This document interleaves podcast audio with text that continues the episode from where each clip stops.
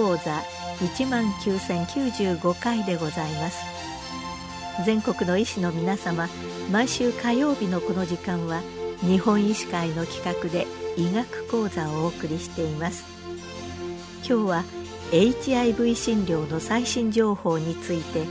都立駒込病院感染症センター長今村明文さんにお話しいただきます。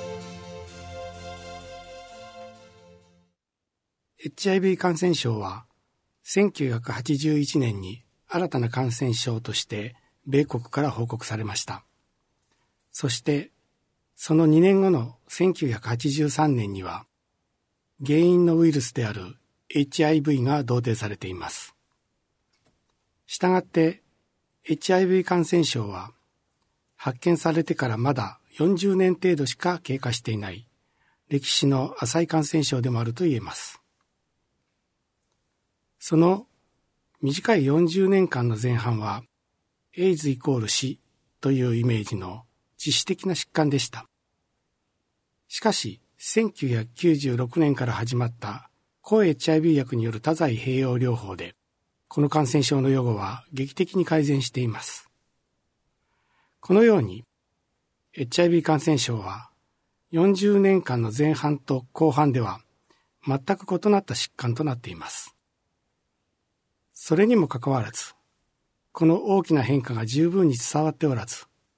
今でも前半の厳しいイメージを持っている人が多くいます。この講義では、短期間で急速に変わってきた HIV 診療の最新情報を皆様にお伝えしたいと思います。なお、抗 HIV 薬による多剤併用療法を、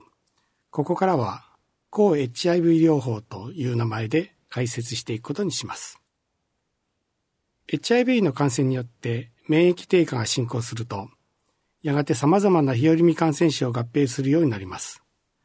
このように代表的な日和見疾患を発症した状態がエイズと呼ばれています。かつての HIV 感染症の治療というのは、この日和見感染症に対する治療が中心でした。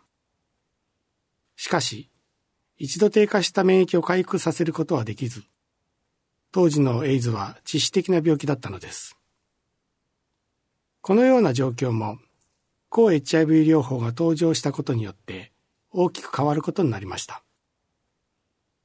複数の抗 HIV 薬を組み合わせることによって、血中のウイルス量を検出感度未満まで抑制することができ、さらに免疫を回復させることも可能となったのです。その結果、HIV 感染症の予後は劇的に改善し、感染者の平均余命も非感染者に迫る長さまで期待できるようになりました。抗 HIV 薬はウイルスを強力に抑制することができますが、現時点ではまだ完全に HIV を排除することはできません。したがって、服薬アドヒアランスを長期にわたって良好に維持することが、抗 HIV 療法を成功させるための鍵となります。抗 HIV 療法が開始された当初の薬には、多くの副作用があり、薬の錠数や飲む回数の多さも患者の大きな負担となっていました。しかし近年はその治療薬も大きく進歩しています。副作用は大幅に軽減されており、かつての副作用があるのが普通という状況から副作用がないのが普通と言えるほどに改善しています。また、服薬回数や錠数の問題についても合剤の開発が行われてきたことで、今では1日1回1錠の内服薬も選択できるようになりました。現在、使用可能な抗 HIV 薬は、単剤、合剤を合わせると30種類以上になっています。そして、新たな抗 HIV 薬の開発は今も進められており、最近では数ヶ月に1回の投与が可能な長時間作用型の注射剤も承認されています。このように、抗 HIV 療法の進歩によって、HIV 感染症はコントロール可能な慢性疾患と考えられるようになってきました。しかし、HIV 感染者の予後が改善した中で、長期合併症という新たな問題が起こってきました。HIV 感染者においては、様々な理由によって心疾患、慢性腎臓病、認知症、悪性腫瘍などの合併症が非感染者と比べて発生しやすいことが分かってきたのです。これらの長期合併症の増加には、HIV によって持続した炎症や、長期にわたる免疫の低下などの関与が考えられています。そして、抗 HIV 療法の開始が遅くなるほど起こりやすく、予後悪化の原因となることも分かってきました。したがって現在は、これらの長期合併症を回避するためにも、より早期からの治療開始が求められるようになっています。さらに、合併症の予防、早期発見、早期対処に努めることも必要となります。抗 HIV 療法に加えて、長期合併症の予防や治療が課題となり、慢性疾患としての HIV 感染症の治療は新たなステージに入っているのです。ここからは最新のトピックとして、抗 HIV 薬による HIV 感染症の予防というお話をしたいと思います。抗 HIV 療法によって HIV 感染症の予後は劇的に改善しました。そればかりでなく、抗 HIV 薬にはパートナーへの二次感染の予防効果もあることが HPN052 という研究によって示されました。さらに、パートナー試験と呼ばれる研究では、ウイルスを検出感度未満に抑えられれば、仮にコンドームを使用せずに性行為を行ったとしても、パートナーへの感染を防ぐことができるという結果が報告されました。HIV 感染症の分野では、U イコール U という言葉が今のトピックの一つとなっています。この最初の U は、アンディテクタブル。もう一つの U は、アントランスミッタブルを意味しています。つまり、抗 HIV 薬による治療によって、血液中のウイルスを検出感度未満のレベルまで抑えていれば、性行為でも他者に感染することがないということを表す言葉なのです。HIV 感染症は世界中で流行している重大な感染症の一つです。しかし、HIV に対するワクチンの開発は難しく、未だに世界の流行をコントロールできるようなワクチンは完成していません。そのような中で、抗 HIV 薬を予防としても活用していこうという世界的な戦略が始まりました。現在、国連合同エイズ計画 UNAIDS では、1、感染者の95%以上が自分の感染を知る。2、診断された感染者の95%以上が治療を受ける。3、治療中の感染者の95%以上でウイルスが抑制される。という3つの95、95、95の達成を各国の目標として早期診断、早期治療を進めるという HIV 予防戦略を提示しています。世界では、この予防戦略の目標を達成させることによって、HIV 感染症の流行を終結へ向けていくことを目指しているのです。さらに、世界の流行対策では、HIV に感染していない人が、ハイリスクな性行為の前に抗 HIV 薬を内服することによって、HIV に感染するリスクを減らすという予防も始まっています。これは、暴露前予防内服という英語の頭文字を取って、プレップと呼ばれています。この PrEP という言葉は、近い将来に日本でも話題になると思います。ぜひこの機会に知っておいてください。抗 HIV 薬による治療の目標は、当初はエイズ発症を防ぐことでした。しかし、これまでお話ししてきたように、長期合併症を防ぐこと、そして感染の流行を予防することという新たな役割も担うようになっています。そのため、早期に治療を開始する必要性は今まで以上に高まってきています。しかし、我が国における診断の遅れは今も深刻な状況が続いており、新規に診断される HIV 感染者の約3割がエイズ発症きっかけに診断されているというのが現状です。日本においては、検査による早期診断と治療の早期開始が喫緊の課題となっているのです。ここからは日本における HIV 感染症の医療体制について考えてみましょう。我が国の HIV 感染症に対する医療体制は、1993年から開始された拠点病院の制度によって確立されました。これによって各都道府県に拠点病院の整備が進み、HIV 診療におけるチーム医療などの診療体制の基盤が作られました。拠点病院が設置された当時は、まだ抗 HIV 療法のような有効な治療がなく、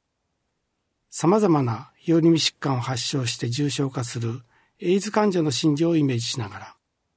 各都道府県の専門病院が指定されました。現在の HIV 診療は、このようにして構築された拠点病院制度によって支えられ、日本における HIV 診療に大きな成果を上げてきたのです。しかし、近年の抗 HIV 療法の進歩は、HIV 感染症に対して必要とされる医療にも大きな影響を与えるようになってきました。治療の進歩による予後改善とともに、様々な長期合併症や高齢化に対応できる医療へのニーズが高まってきたことによって、拠点病院を中心とした医療体制にも矛盾が生じてきているのです。現在は、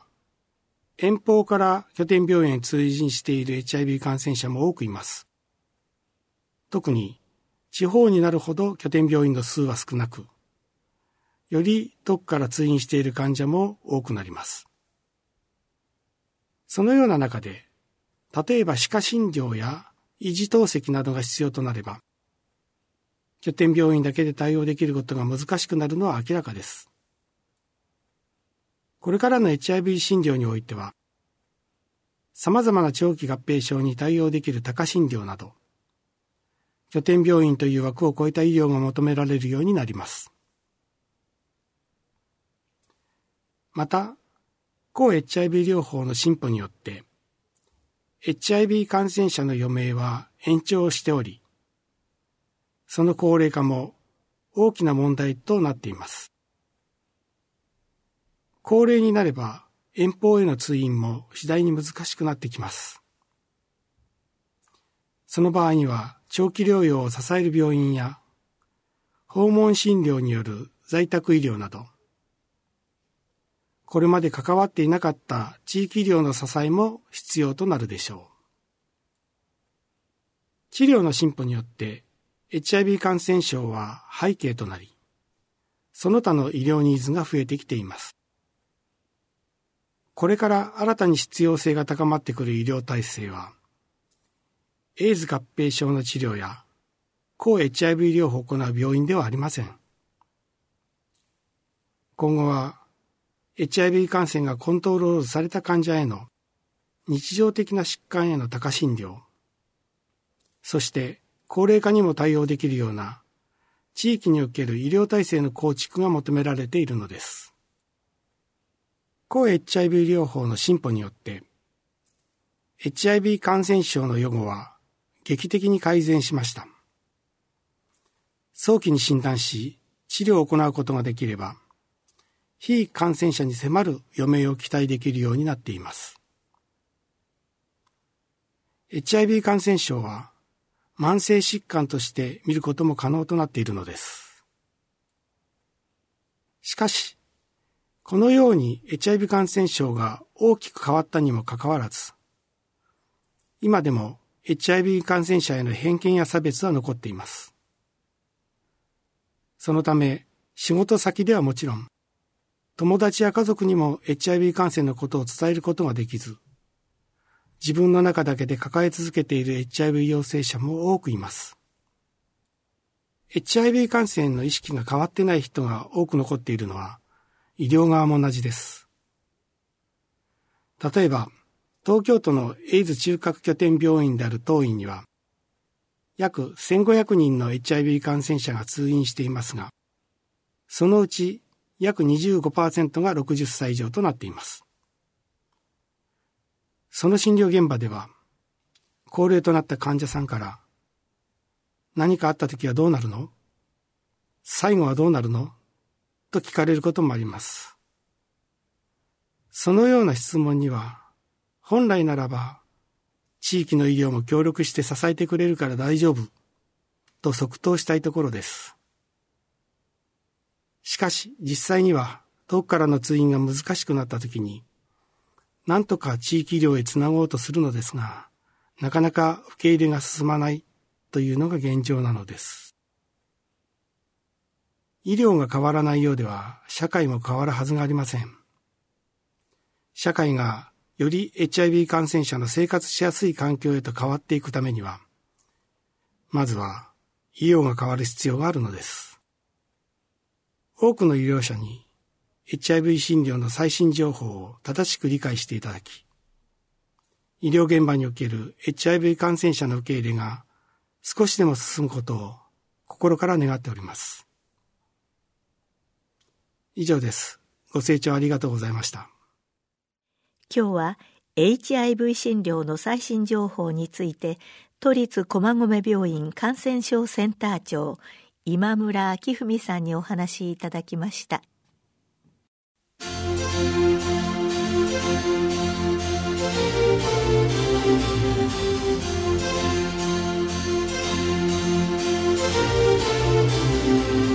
それではこれで日本医師会の企画でお送りいたしました医学講座を終わります。